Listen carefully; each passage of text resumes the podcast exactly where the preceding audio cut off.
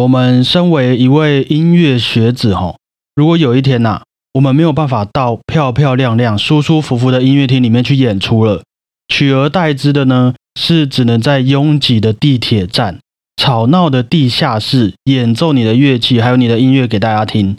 那在这样子的情况底下，你还愿意像在音乐厅的舞台上一样，燃烧自己演奏音乐，来给大家一个享受慰藉的时光嘛？好难哦，但我觉得自己的心态不会变啊。拿着乐器面对音乐的那个心态是不会变的。没错，但可能会受一些环境的干扰哦，小孩啊，或是有人从你旁边经过等等的。对，OK，了解了。因为这也是许多乌克兰演奏家在将近这一年不断经历到的事情呐。突然好惭愧。那又如果说哈，你今天在国外，在海外，像你之前出国留学这样，那你经过了很努力的读书练琴，然后得到一些很不错的工作职位，但后来啊，对方因为你出生在台湾，你的国籍、你的身份认同，而直接取消了你的工作职位，也禁止了你的音乐作品演出。那你会有什么感想？我会让他后悔。你还想让他后悔？对，这是今年啊，许多俄罗斯音乐家不断在遭受到的一些质疑啊。唉，那讲到这，你要猜一下我们今天要聊的是什么主题吗？政治？呃，没有那么敏感，战争啊。即便我们撇除这些只特定在音乐家们身上会遇到的状况，哈，这阵子因为世界上各个地区的战争、动乱的这种局势啊。应该也让不少人开始讨论了这些人身安全啊、国家安全的事情。加上这几天又有新闻说，哎，是不是有人想要动用核武了？哇，这个虽然大家都很会呼吁啦，也都觉得啊不会啦，没事啦。不过就真的还是发生了那些很多其实在国外留学的学生、我们的朋友，还有很多乌克兰和俄罗斯的音乐家也都没有料想到的这个情况。哎，我想到我之前在德国读书的时候。那时候刚好德国跟韩国在踢足球赛，跟韩国对，哎，然后刚好韩国赢了，于是我走回家的路上就一直觉得德国人对我虎视眈眈，感觉他们要冲过来打我。因为你的这个肤色和人种的关系，对，虽然那个时候我什么事都没做，但是我就有很深的感觉。感受到一个民族意识跟另外一个民族意识发生冲突之后的一个结果。对啊，其实很无奈。OK，那我们就在今天的小棒电台慢慢的聊这些情况吧。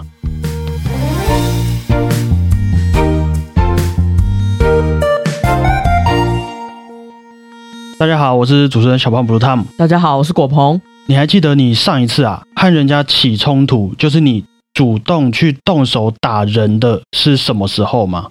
我完全没有动手打人过，完全没有，没有，只有玩游戏的时候这样而已。那那不然用我的例子好了。好，我记得我上一次动手真的去打人的时候是国中，那个时候好像不知道在干嘛，排队的时候，然后我后面有一位同学，他就一直可能就是戳我肩膀吧，或者是戳我的肚子，这样一直弄我，一直弄，然后我就跟他说啊，你不要弄了，你不要弄了，现在在排队。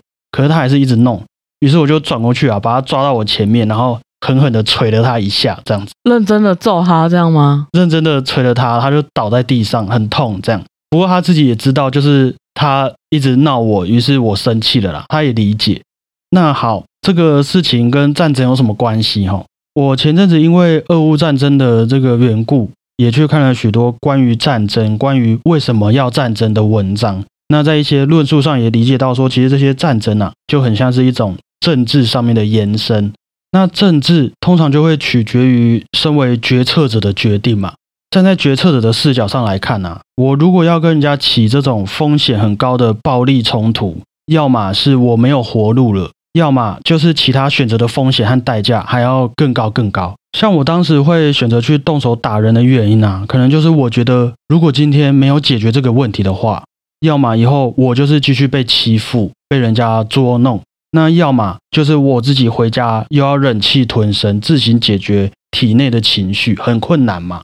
那当我在还小的那个时候，国中没有办法自行解决体内的情绪，这些怒气也没有地方排出，一定要发泄出去的时候，与其说啊，我当时是故意去对别人发动一场战争，不如说是我需要一场战争来抒发我体内的这个怒气。哦，纯粹就是你不高兴这样而已。对我已经忍受到一个极致了。那这个时候，先不讲我那一位同学啦，这个时候会发生一种很危险的状况。各位应该都有听说过一个词叫做“砍拖”嘛。嗯，有时候会遇到一种情况是，哎，又不是我惹你生气的，你为什么要砍拖我，拿我出气？就因为我比较好欺负等等之类的吗？所以就也许是说啊，我需要一场战争，但是这场战争的对象是谁，可能不是主要的重点，因为我身为我自己的一个决策者，目的只是要抒发我体内的怒气嘛，巩固民心啊，重整经济，化解内部危机等等。啊，万一有人就刚好在这个时候走到我旁边，哎呦，看了我一眼，啊，我也看他可以欺负，那我就会对他发起这场我觉得可以打。也必须打的战争，即便根本可能就不是他惹我生气的，这是我看到的其中一个论点啊，就是说很多国家会发动战争的原因，可能都是因为他们需要战争这种风险很高的行动来转移国内其他更大的问题。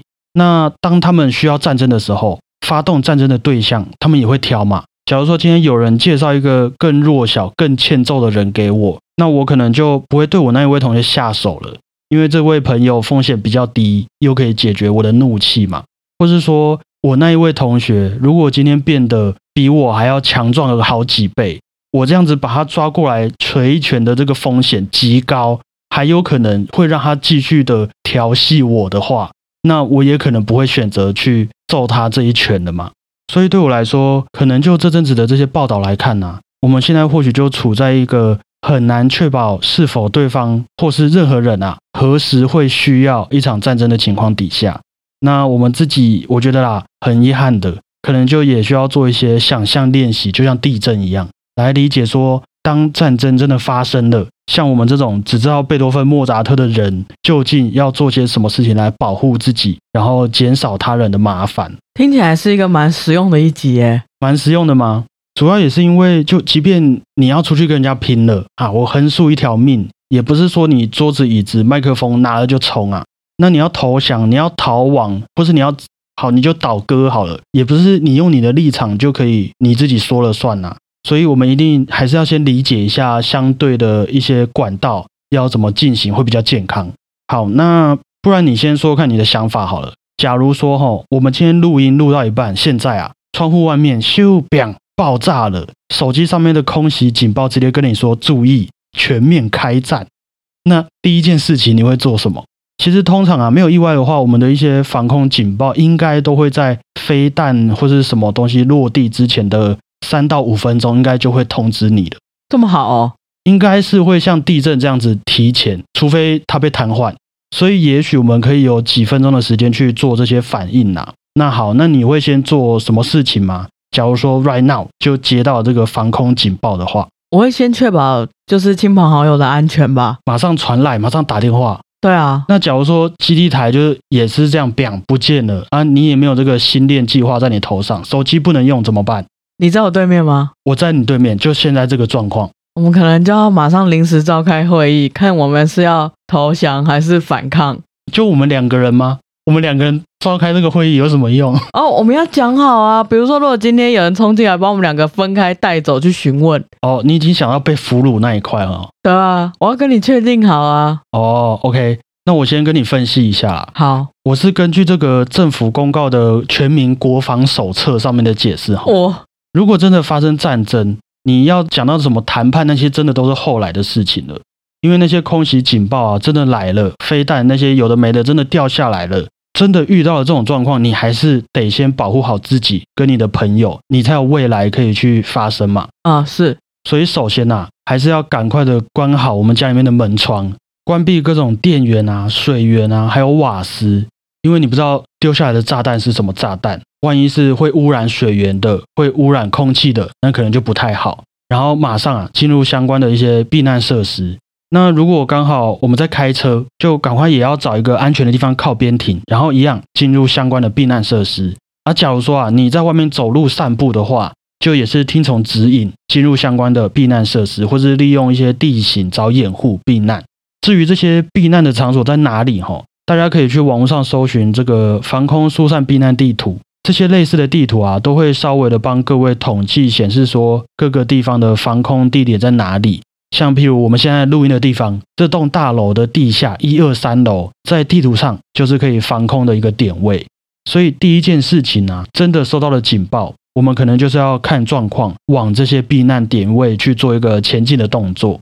如果真的来不及，那至少我们也要赶紧穿好一些我们衣柜里面的帽子、衣物来保护身体，然后远离我们旁边的窗户，这种很有可能会被震碎的这种玻璃材质啊。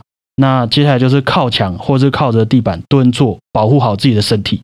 那这样子，第一步的这个手续大概理解吗？就像是我们平常那种什么万安演习这样吗？有点类似，像是遇到地震啊那一种，至少我们要先确定自己的身体安全是摆在第一优先的。嗯，OK。于是这种关于战争的这个恐慌气氛啊，真的开始了。各个地区也都传出各种灾情。你窗户真的打开来了，外面跑的跑，叫的叫。那军警啊、消防、医护人员可能也会开始进入一种紧急状态，要去安抚各地慌乱的这种措施啊。所以其实有很高的几率，真的会有好一段时间，来自这些公家机关的救济方案啊，是来不及帮助到我们自己的。毕竟这是一个大恐慌，还有各地都传出灾情的情况，只能自保。对，那在这段时间，我们可能就得完全的依赖我们彼此。那我们彼此除了把一些贵重物品赶快带在身上以外，可能就得依赖平常准备好的这个防灾避难包啊。其实战争的避难包内容物和遇到地震的这个避难包，我理解到的资讯是都大同小异啊。哦，真的，主要还是需要充足的食物，还有干净的饮水嘛。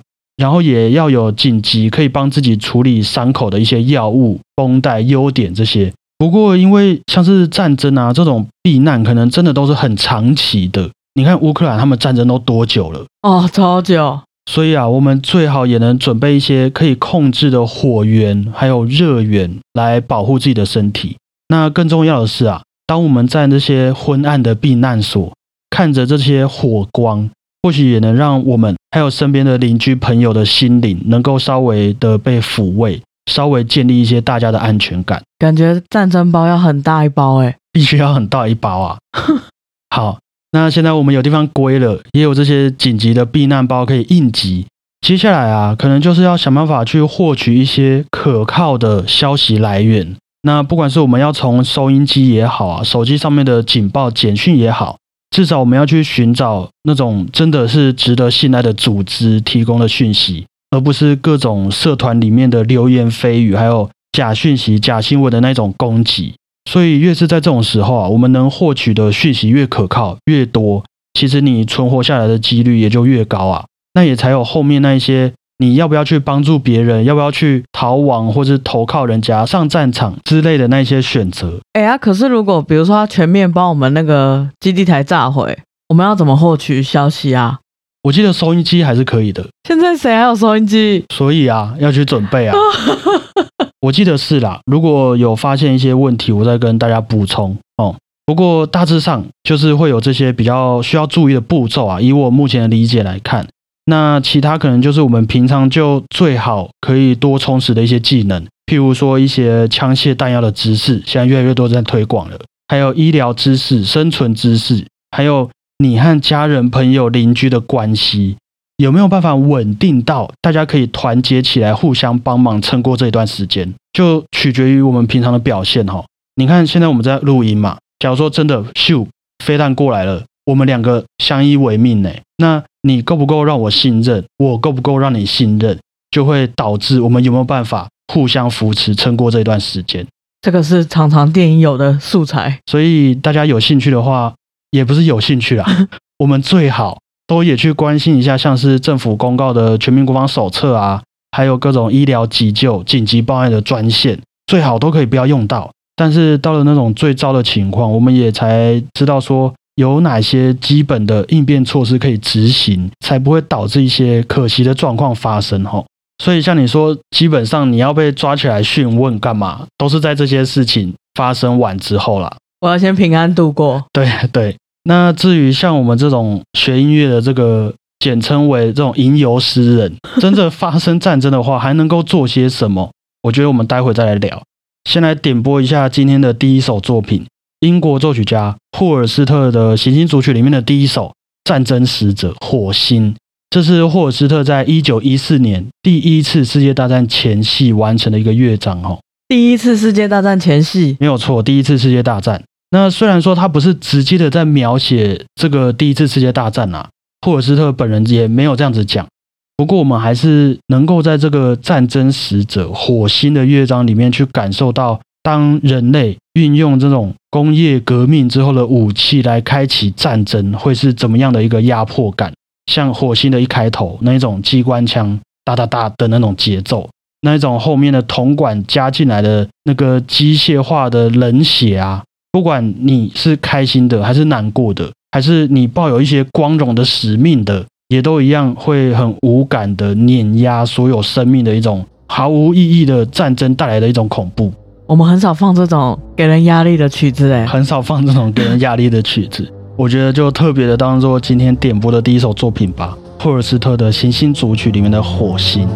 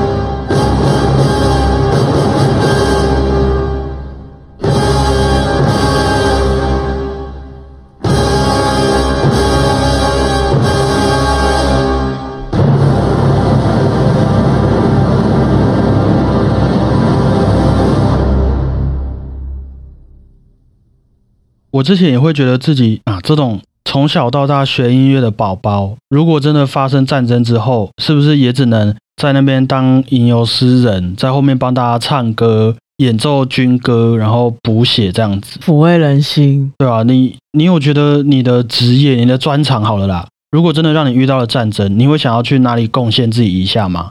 好像也只能抚慰人心诶。就是尽量的用自己的专长把身边的人安抚稳定嘛。对啊，或者试着用任何方法让他们平静。就像我们平常学的那一些。对，是啊。虽然我们都会说食衣住行娱乐，感觉我们这种乐、音乐、艺术，只是身处在和平时代的人们追求更好生活的一种方式。当遇到战争带来的那一些破坏啊、生命的威胁来说，突然变得好像没有什么意义。不过我也是今年陆续看到了许多国外在报道乌克兰还有俄罗斯音乐家的文章，才慢慢开始理解到说，其实也就是在这种非常时期啦，才会更显得这些。巩固人心，还有激发勇气的音乐和艺术，真的是多么重要的事情。因为有时候你就会在一些照片和影片上看到，说即便只是一首歌曲、一张图片，都有可能成为大家在混乱之中还愿意继续坚持保护生命还有良知的一种意志来源。那也更不用说这些歌曲和音乐也会成为我们每个人把自己视为一个整体的那一种原因。就好像你当时在国外听到了《望春风》一样，没错，我觉得这就是一个无形的灵魂支柱，一个信仰，一种连结。对，那就是在那个时候，你就不是你自己了，你是属于故乡、属于我们的一份子。哇！所以我觉得音乐家、艺术家们也不能气馁啦。万一真的很不幸的发生了这些事情，我们也不是完全的那种米虫，还是能够想办法用自己的才能来引导大家往一个。更良善、安全的心灵空间里面去的吼，没错，我们是在拯救大脑，是可以这么说。那讲到这边，应该也可以慢慢理解，我们的责任还是非常重要的，是真的不亚于那些真枪实弹的。没错，那你想想看哈，平常我们这样打哈哈打哈哈，万一很不幸的遇到这种事情，你会想要支持战争，还是不希望战争发生在你的家乡？当然不希望啊。好，那我也是站在你这边的，我也很不想要战争呐。那这样子哈。不希望战争派的音乐家就有小胖还有果鹏。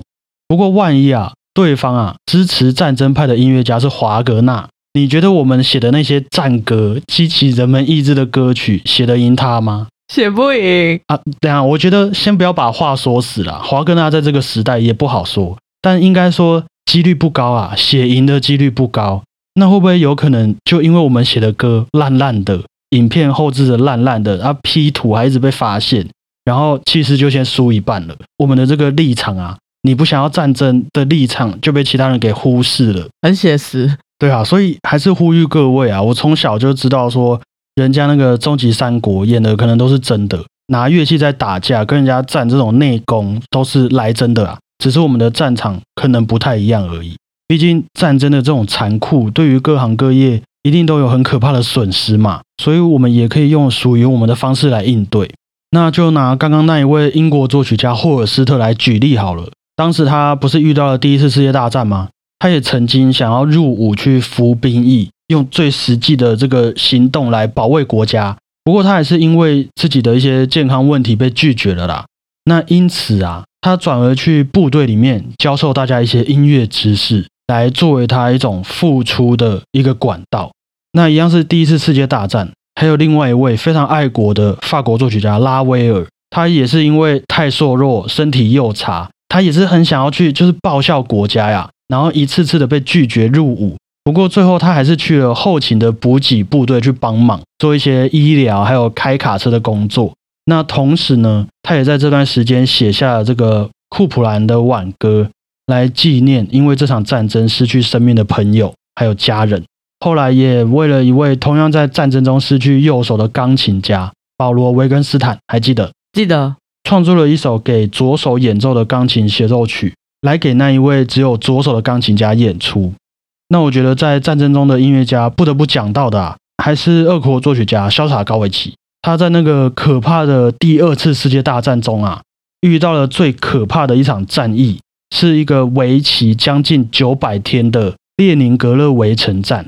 他们被纳粹啊困在列宁格勒将近两年多。那在这一阵子，光是饿扁的人啊就有几十万人。不过，肖斯塔高维奇还是在防空洞里面写下了他的第七号交响曲。后来也召集了为数不多的管弦乐团成员，因为很多音乐家要么参战了，不然就真的饿扁了，所以是真的为数不多的管弦乐团成员，好像只有十几二十个吧，好难过。来演奏这首第七号交响曲给列宁格勒的人们欣赏。那结果当然是非常凝聚了大家的民族气息，还有士兵们的意志嘛。同时，也成为了这个反对法西斯主义的一部重要作品之一。那更是啊，这部作品啊，其实也让原本身处于集权统治底下的肖斯塔高维奇，还有苏联的人民，突然因为这一场战争，因为这部作品，而有了一些能够偷偷诉说心声、诉说痛苦的一个机会。所以，比起单纯的反对法西斯主义。好像也又多了一些更多的含义，在这部战争底下创作出来的作品之中。那这些故事啊，有没有给了你一点在这种非常时期当中的一些付出的方式？因为他们毕竟是音乐家前辈嘛。我觉得有比较实际一点，为国家效忠的感觉。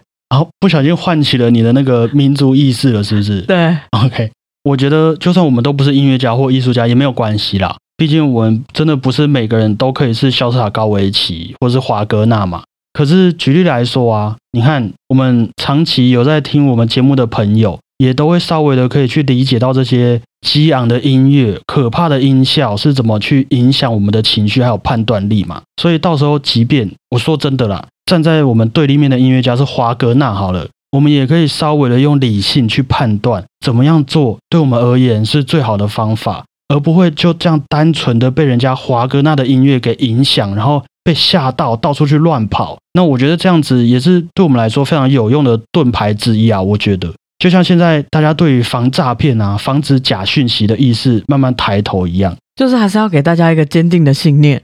对，至少我们还有我们的朋友，还有认识我们的人，我们可以站在同一阵线，他们可以得到一点安全感。没有错。所以在这些事情上啊，对我来说，某方面也是。属于我们可以去发挥的方向了，属于我们的战场。I'm ready, you ready 了？那以上啊，就是今天小胖电台最后做个总结的话，还是希望不要发生战争啊。即便我们很遗憾的不知道什么时候会不会有谁就突然生气了，或是这种暴力的 DNA 会不会就根本烙印在我们人类的基因里面，不知道。但是我们还是努力的在维持一种平衡嘛，不管是国际与国家法律上面的制定啊。或是大家文明意识的抬头，越来越少人会把战争当做成一种终身的信仰。那或是说，许多音乐家、艺术家们还是持续的用不同的管道帮助大家舒缓压力，选择看见别人美的那一面等等，就祝我们好运啊！吼，即便每天啊都有事情可以让我们吵架，政治啊、环保、经济，但是说真的，如果真的发生了这些意外和冲突，也只有我们自己能够帮助还有保护自己人的啦。希望世界和平，希望世界和平哦。那今天的最后一首作品啊，我也听到你的心声了啦。作为一种心灵上的缓和还有释放啊，我们来到了霍尔斯特的第二颗行星——和平的使者金星呐。虽然这颗金星哈，在我的印象中，它实际上就是实际的这颗星球是超级不和平的。它好像很烫很烫吧？那表面温度大概四五百度，而且空气中还有那种剧毒。不过，她也是被冠上这个爱与美的女神维纳斯的名字。为什么？我不知道，可能是因为就是比起其他的星球，它是最亮的，而且看起来哎白白的，很像镜子这样子。哦，看起来是最宜居之类的，看起来没有什么攻击性吧？啊，对，总之这也是一个和火星完全不同的故事啦，一种很敏感、很一言难尽，但是也是最充满人性的音乐。就点播给各位霍尔斯特的行星组曲里面的金星，希望大家会喜欢呐！感谢各位，我是主持人小胖葡萄，谢谢大家，我是果鹏。为了世界和平，我们就好好的听完这首作品吧。大家再会啊，Peace and love。